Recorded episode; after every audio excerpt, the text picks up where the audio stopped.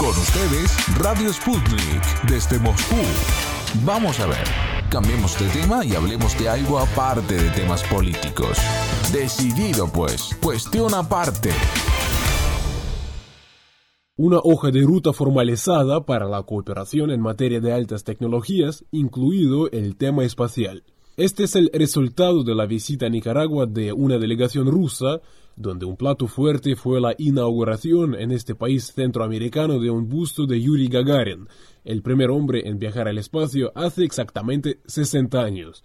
La delegación fue encabezada por el cosmonauta ruso Fyodor Yurchikhin, héroe de Rusia quien ha salido al cosmos en cinco ocasiones, e integrada también por Sergei Samburo, especialista senior de la Corporación Espacial Energía y el presidente de la fundación que lleva el nombre de su tatarabuelo, Konstantin Tsiolkovsky, fundador de la cosmonáutica rusa, así como por Nikolai Frolov, director del Centro de Cooperación Científico-Técnica e Innovadora con países iberoamericanos de la Universidad Estatal del Suroeste de Rusia. En entrevista con Octavo Mandamiento, Yurchikhin comunicó los detalles de la visita a Nicaragua. ¿Qué significado tiene la develación del busto a Yuri Gagarin en Nicaragua? Es un hecho verdaderamente histórico y gracias a Dios Yuri Gagarin sigue caminando por el mundo. Tal y como dijo otro gran astronauta, Neil Armstrong, Yuri Gagarin nos ha llamado a todos al espacio y como vemos, él sigue haciéndolo. ¿Cuáles fueron los objetivos de esta visita a Nicaragua? Безусловно, первая цель – это неделя науки и техники, которая проводится Nicaragua. Nuestra visita se enmarcó muy fructíferamente en la Semana Nacional de la Ciencia llevada a cabo en Nicaragua del 25 al 29 de octubre. Tenemos varios objetivos, entre ellos fomentar la atracción de los jóvenes por estudiar en Rusia. Uno de nuestros sueños también es ayudar a nuestros amigos nicaragüenses en la creación del primer satélite universitario. Nuestras contrapartes exhiben su gran interés por nuestras ofertas y quieren incluso más de lo que preveía esta visita. Por ejemplo, se manifestó el interés por nuestras soluciones para el sector agroindustrial, incluidos nuestros sistemas de monitoreo. En este sentido, agradecemos a la Embajada rusa en Nicaragua tanto por su constante apoyo a nuestra actividad como también por tomar en consideración los temas de interés para esta nación centroamericana.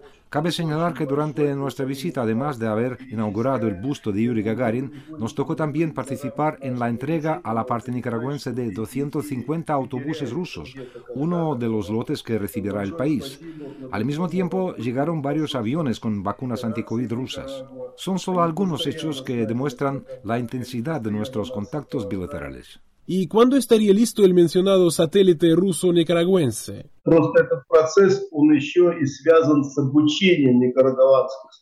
Como bien entienden, los satélites no se hacen de la noche a la mañana, sino que es un largo trabajo, donde la creación de centros universitarios de comunicación espacial será el primer paso para que los nicaragüenses puedan recibir señales procedentes de satélites rusos.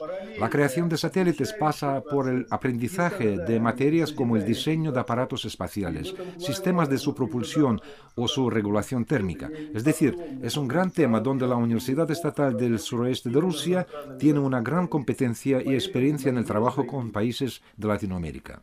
¿Qué particularidades tiene la cooperación con Rusia en el ámbito académico y científico?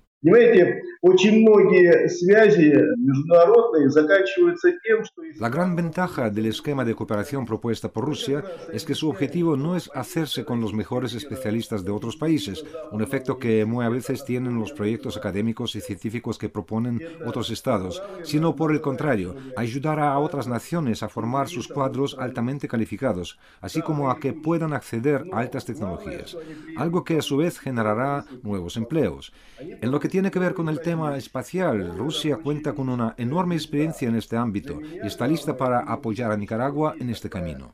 ¿Y cómo respondería a las críticas que pueden escucharse desde determinados sectores en relación a la creciente cooperación de Rusia con países de Latinoamérica, en este caso con Nicaragua? Вы абсолютно правы в том плане, что обязательно найдутся люди, которые будут писать и негатив. No hay ni la más mínima duda de que habrá gente y medios que van a hablar en términos negativos sobre esta cooperación, pero no hay que preocuparse al respecto. El brillante resultado de nuestra cooperación es la mejor respuesta a todos los comentarios de este tipo. En este contexto, Frolov resaltó que el ritmo del desarrollo de las relaciones ruso-nicaragüenses no tiene precedentes, al tiempo que se mostró satisfecho también por los frutos bien concretos de la visita a Managua, entre ellos la firma de un convenio marco entre la Universidad Estatal del Suroeste de Rusia y la Universidad Nacional de Ingeniería de Nicaragua, un documento que incluye la investigación, desarrollo y administración de un nanosatélite. Cabe recordar que la Universidad Estatal del Suroeste de Rusia tiene acuerdos de cooperación con más de 30 universidades de casi todos los países de América Latina, donde los resultados más palpables se consiguieron con la Universidad Nacional de Ingeniería de Perú, con la que se puso en órbita un nanosatélite. También este centro docente ruso lanzó dos nanosatélites con la Universidad UTE de Ecuador el primero fue ensamblado por ambas partes, al tiempo que el segundo fue hecho al 100% por la Universidad Ecuatoriana. En conversación con nuestro programa, el ecuatoriano Andrés Martínez, quien en estos momentos está cursando un programa de doctorado en mecatrónica y robótica en la Universidad Estatal del Sureste de Rusia, dijo que los conocimientos obtenidos en este centro docente durante su carrera de grado y posgrado le sirvieron mucho para la vida laboral. ¿Qué es lo que se puede decir sobre los conocimientos ¿no? que está obteniendo en la universidad? Bueno, creo que son muy eh, buenos realmente, puesto que incluso cuando finalicé mis estudios de posgrado pude retornar a mi país, en donde pude trabajar por un cierto tiempo en una universidad en Ecuador.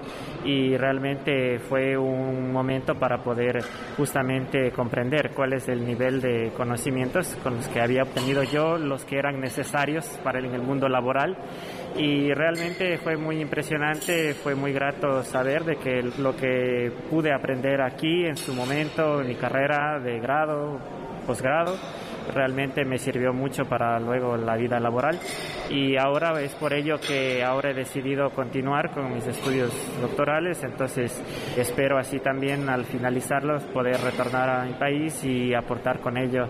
Y por supuesto siempre hay la posibilidad de seguir aprendiendo y de seguirse formando, entonces ese siempre ha sido el, deseo y el concepto de, cuanto a lo que es la formación, de poder seguirse mejorando ¿no? en lo que se puede.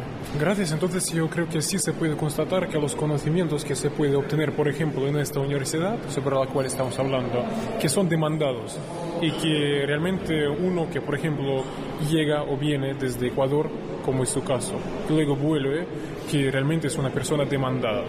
Así es, sí, por supuesto, creo que es así como lo ha mencionado, es una prueba más de que la Universidad Estatal del Suroeste de Rusia en sus aulas forma futuros profesionales de un muy buen nivel que luego son requeridos en sus países o en cualquier lugar en donde posteriormente decidan iniciar con su carrera profesional. Yo creo que sería mi última pregunta y ¿cuáles son los conocimientos que necesita Ecuador en ese sentido? ¿Qué especialistas necesita ahora Ecuador para poder crecer científicamente, para poder crecer, por ejemplo, en el área del espacio, ¿no? como el evento que hoy estamos asistiendo? Es decir, ¿qué especialistas necesita Ecuador y qué es lo que en ese sentido puede ofrecer Rusia, en su opinión?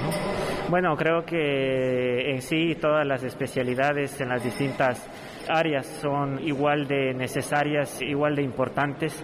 Sin embargo, por supuesto que sí, en el aspecto tecnológico, entiendo de que Ecuador, como cualquier otro país, requiere a profesionales justamente en las distintas ramas de la ingeniería y por sobre todo en estas nuevas especialidades que ya por muchos años se han consolidado como son tal vez la mecatrónica, robótica, carreras de inteligencia artificial, tal vez nanotecnología, construcción de equipos espaciales, por ejemplo, como es el caso de la temática del evento del día de hoy. Realmente el Internet de las Cosas y muchas otras nuevas tecnologías que sin lugar a dudas son un pilar importante para en el mundo actual en el cual nos desarrollamos para alcanzar todos los objetivos que a futuro se pretenden alcanzar. Cabe recordar que hace poco un busto de Yuri Gagarin aterrizó también en el Parlamento Centroamericano. Se inauguró en el marco de la Semana Mundial del Espacio en Centroamérica y el Caribe, celebrado el pasado mes de octubre. Un hecho que, según nos dijo la presidenta del Parlacén, Fanny Salinas, simboliza los avances en hacer realidad las aspiraciones espaciales de la región centroamericana y del Caribe gracias al apoyo de Rusia. en este tema de lo que es la Semana Espacial, Víctor, es importante manifestarte que el año pasado, que fue cuando comenzamos con lo que es la Semana Espacial, dimos un paso sumamente importante en el sentido de la educación, ya que el año pasado pudimos involucrar a varias escuelas y colegios de todo Centroamérica y del Caribe para que pudieran ser parte de lo que es la educación espacial, ya que sabemos que es muy importante poder ir avanzando en lo que es la educación. Tal como yo lo decía en mi discurso, debemos de ver hacia el espacio para poder tener los pies sobre la tierra. Eso fue el año pasado. Como te explicaba, e involucramos a todas las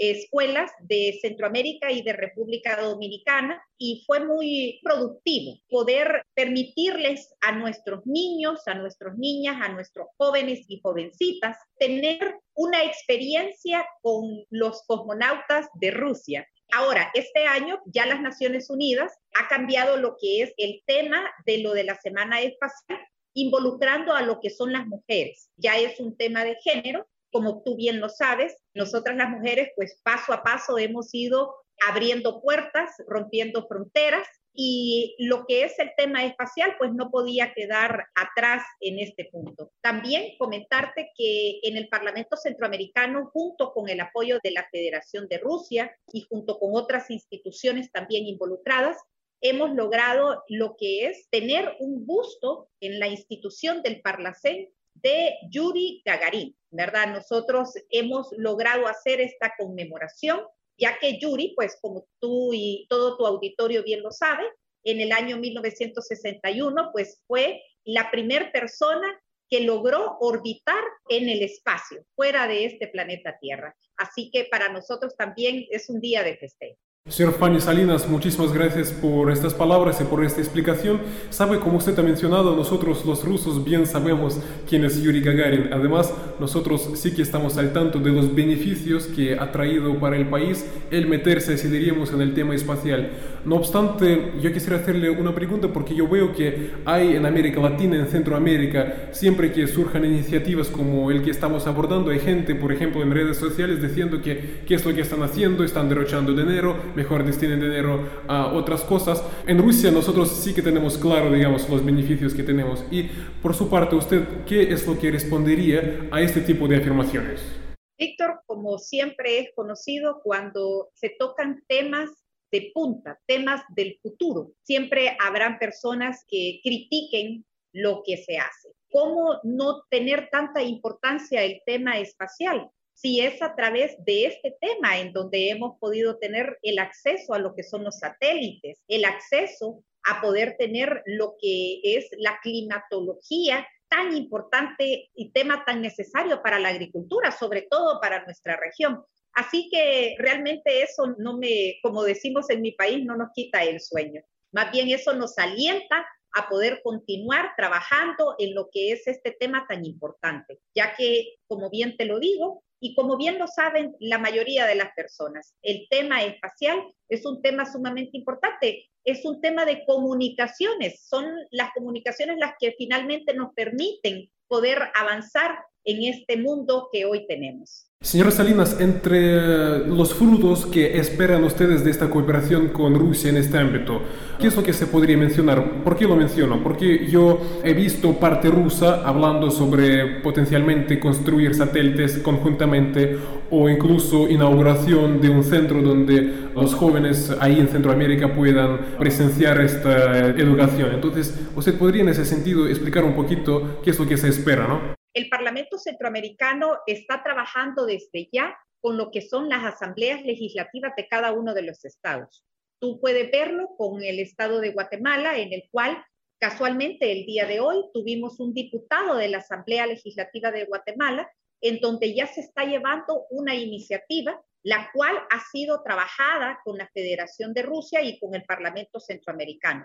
Esta iniciativa va a permitir abrir las puertas a la educación espacial, a lo que es lograr tener una estación en algún momento. ¿Por qué no? ¿Por qué no Centroamérica y el Caribe? Si ya tenemos cosmonautas, personas que se han preparado para poder lograr llegar a lo que es el espacio. Entonces, Ya hemos dado un paso, Víctor, con tanto con el Estado de Guatemala como también con el Estado de Nicaragua. Y actualmente seguimos trabajando con las demás asambleas legislativas porque todas las resoluciones que el Parlamento Centroamericano emita, definitivamente que para que puedan tener un impacto en la sociedad de Centroamérica y de República Dominicana, debemos de involucrar a lo que son nuestras asambleas legislativas. Entonces, en este punto, pues llevar este proyecto ley que tenemos en cada uno de los estados para poder ir abriendo los espacios, los espacios necesarios tanto para la educación como para tener algún día una estación de Centroamérica y de República Dominicana.